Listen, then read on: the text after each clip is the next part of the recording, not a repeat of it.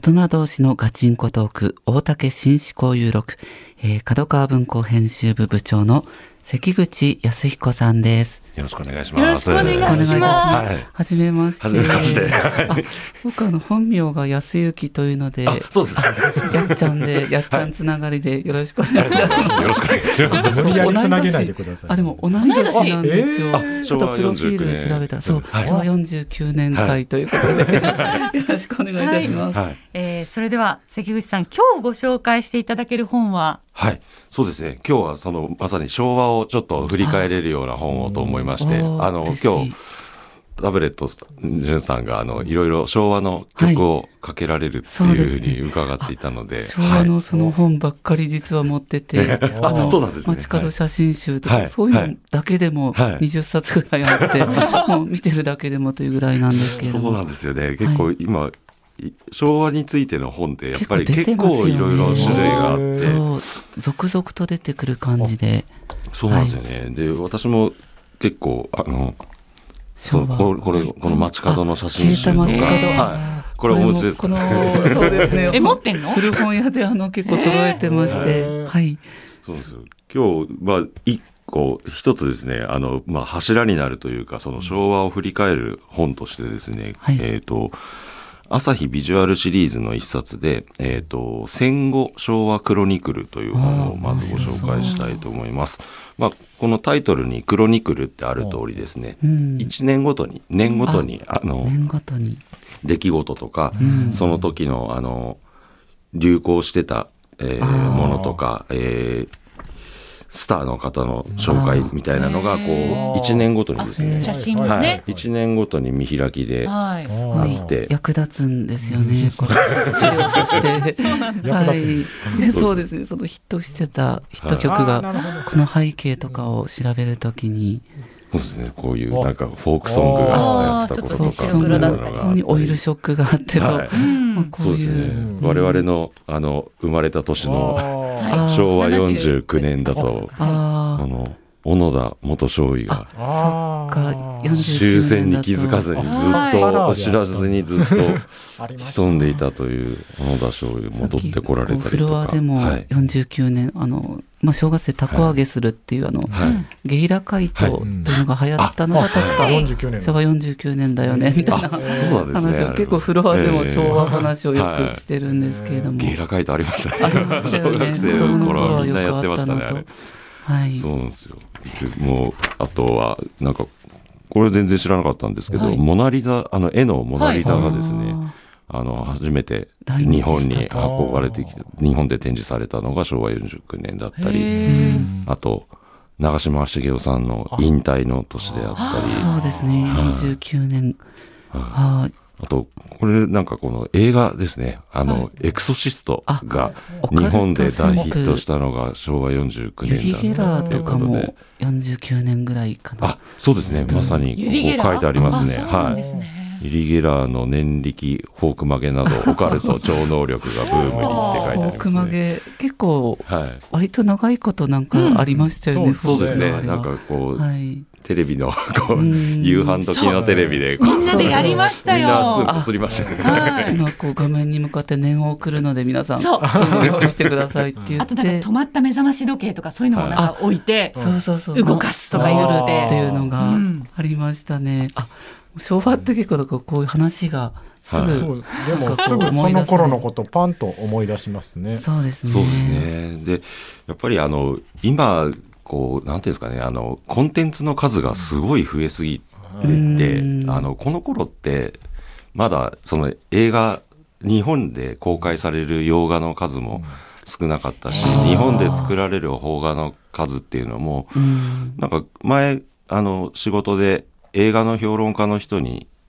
と話してる時にふっと出てきたのがなんか昭和の頃までは、はい、その映画評論の仕事をしてる人は、うん、全部の公開作品が見れたっておっしゃっていて全部今もう時間的に不可能だと思うんですけど、うん、そうですねそうですね映画の公開の輸入されてくる映画の数も増えてますし、うん、映画館自体もそのミニシアター系とかも含めるとすごい数の番組が流れていて。で配信も始まってっていうふうに映像作品も見切れないし音楽もこうなんていうんですかねこの頃って昭和まではこう老若男女みんな夢中になってるスターっていうのがやっぱり俳優さんにしても歌手の方にしてもいましたよね。こうコンテンツがもうテレビもうしかない、まあ、映画とテレビって、はい、まあ、テレビが中心で,はい、でみんなテレビも1台しか大体なかったですよね、はいはい、だからもう割と父親が見るものとかこう見るしかないんだよね大体こう無理やり野球見せられたり、ね、そうです大体野球になるっていうのはありますけど、うんね、ビデオ鉄器も40年代はまだなかったんですよね、はいえー、大体僕なんかは小学生ぐらいからやっとこう、そうですね、はい、僕も小学中ぐらい、、うん、そうですね普及してきたのってそのぐらいでしたよね、えー、本当にその番組を見るにはその茶の間にその場所にテレビの前に座っていないと見れない時代、うんはいはい、そうですよねだから急いで帰ってきたりとかもありましたけど、うん、今だったらこういつでも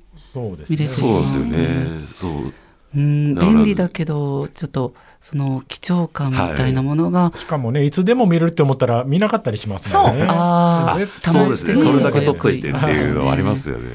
なるほど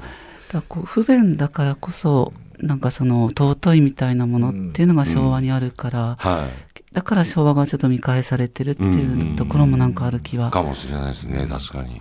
みんなが一緒家族一緒になってみたりっていう懐かしさみたいなも、はい、そうですよね、うん、テレビがね今もう部屋ごとにあったりするからそうです、ね、みんなで揃って見るっていう機会がほとんどないですもんね,、あとねタブレットとかスマホとかで見ちゃう感じですよね、タブレットって今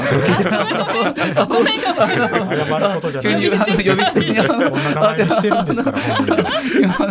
ブレットっていうと結構やっぱドキッとしちゃうんですけど も。僕のことじゃないんです。なんで出てくるんですか。で、あのさっき。じゅんさんも言及されてた「あの東京消えた街角」という写真集なんですけれども、うん、あ、はい、そっかこの加藤さんという方が結構この,、はい、あの写真集定番で。確か東京でも確か各23区で確か加藤さんの写真が出ていて、はい、結構持ってるんですけれども、はいはい、そうなんですよこれも、まあ、それをまとめた本なんですけど、まあ、この本自体実は結構前に出た本で2009年とかに出てる本なんですけどあのカバーにもですねその区ごとにあの23区の名前がずらっと並んでまして、区ごとに、えー、写真が編まれていてですねでもうこれはあのさっきのあよかったら、はい、これこれはあの、ね、さっきの昭和クロニクルとは違ってですね、うん、あのあえて何の説明もついてないんですね。写真だけ、ね、はい、もうその何区っていう場所と、はい、あの撮影された年月日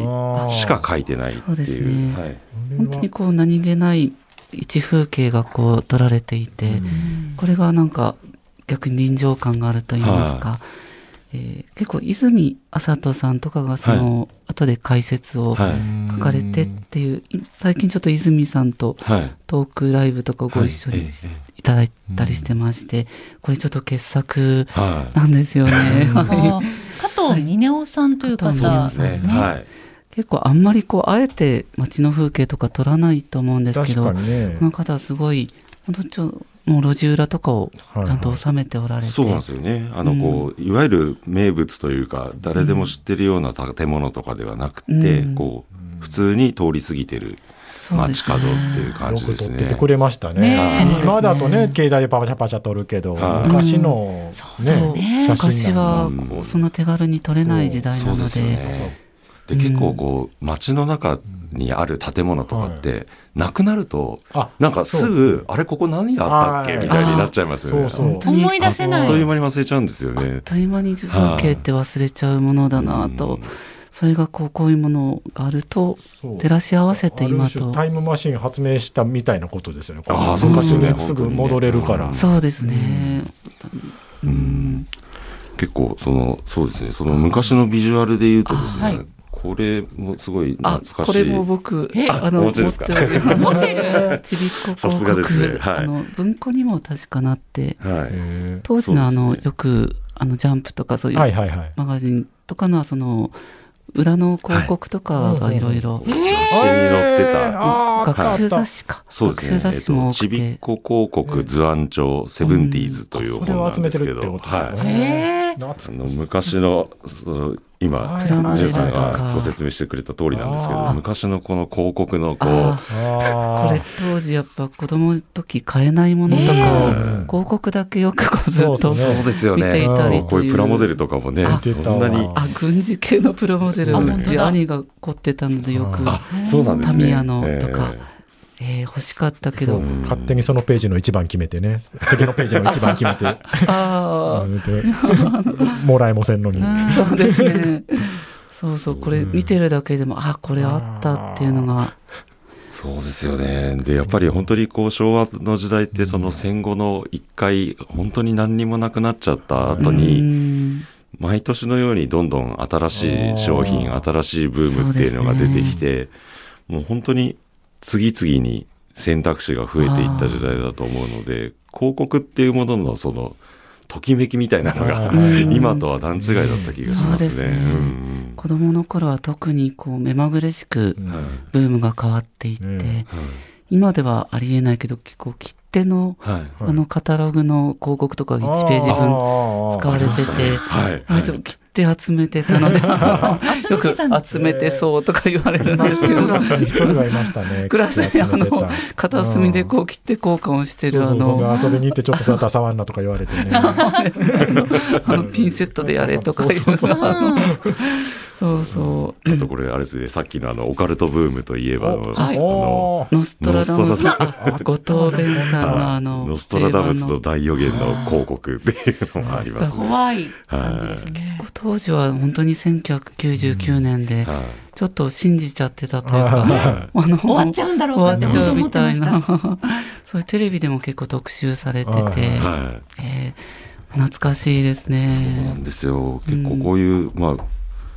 広告っていうんですかね、あとなんかこれはまたちょっと別の切り口でその本の世界からなんですけど「少年少女昭和 SF 美術館」という本がありまして、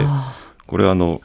子供向けのあの SF 小説当時のまあ冒険小説って呼ばれてたような時代の表紙絵ですね。あのすごい有名なあの専属の方がいるんですよね。すごい今こうマニアが。そうなんですよ。はい。もうだからもうロケットとかあの恐竜とかそうですね。この近未来の絵を描かせるとピカイチみたいな画家の方がいて、はい。そうそれは漫画家じゃなくて画家の方な んですこのやっぱり専属の挿絵画家みたいな方が当時いたんですよね。これ図書館あの学校の図書室に行くとよくこう、ね、こういうのばっかり読んでる、うん、子がいたりあ SF 系の懐かしい、これも。少年探偵団のシリーズとか、小学校の図書室必ずありました江戸川乱歩とかの、あれもちょっと独特な絵で。ちょっと怖いんだよね。 ちょっと怖い感じの色彩の。今、今のこう、アニメっぽい絵とは全然違う、こう、すごい濃密なタッチの。あの、今はちょっとないタッチの絵が。はい。そう、こういうのを集めた本が今結構続々と出ていて、すごくなんていうか、えー、マニア心というか、まあ、そ子供心当時の少年心をくすぐるというか、うん、戻れますもんね、うん、はい、こういう本今すごい出ているという、うん、そうですねはいであと一冊、えー、これはビジュアル本ではないところからちょっとご紹介したいと思うんですが、はい、えっ、とそれでも食べて生きてゆく東京の台所という本です。うん、はい。これはまあ、あの、まあ、ジャンルとしては、えっ、ー、と、の、ノンフィクションになると思うんですけど。それでも食べて生きていく。、はい。あの、まあ、えっ、ー、と、まあ、著者の大平和恵さんが、あの、まあ、普通の一般の方々の、えー、インタビューとして、こう、お話を聞いて、はい、その人たちの、あの人生っていうのを台所から描いていくという本なんですね。なのでこれ別にあの昭和に限った本ではないので、あのも若い人もいればいろんな台所が描かれるんですけどやっぱその中にこう人生をたどっていく時にその昭和っていうのが背景として浮かび上がってくるあのお話もあるので、はいそこもやっぱりコンビニとかがまだ昭和ってなかった、はいうん、子供の頃まだなかったので、はい、もういつでも何でも食べれるっていう時代じゃないから、やっぱり台所を使わざるを得ないというか、まあ、使うのが当たり前で,、そうなるとやっぱ台所からいろいろ人生とか生活が見えてくるっていうのは、今やっぱこうすぐどこでも食べれるというのはありますよね。だから独身の方も増えているみたいのが結構あるみたいですけど、あの関口さんすごくお声が、本当めちゃめちゃお声ですね。佐さんも低音、武田佐哲さんとか大京さんさんも低音で、低音五三家五三家ですか。またモノマネしがいの、関口康彦で、あ、あのもっと低いそれぐらい低い、あすごい美声の関口さん、ありがとうございます。月一レギュラー関口康彦さんでした。今年もお世話になりました。というか、今日初めてだったんですけど、はい、来年もよろしくお願いいたします。はい、どうぞ、良いお年をお迎えください。明日は経済学者の金子勝さんです。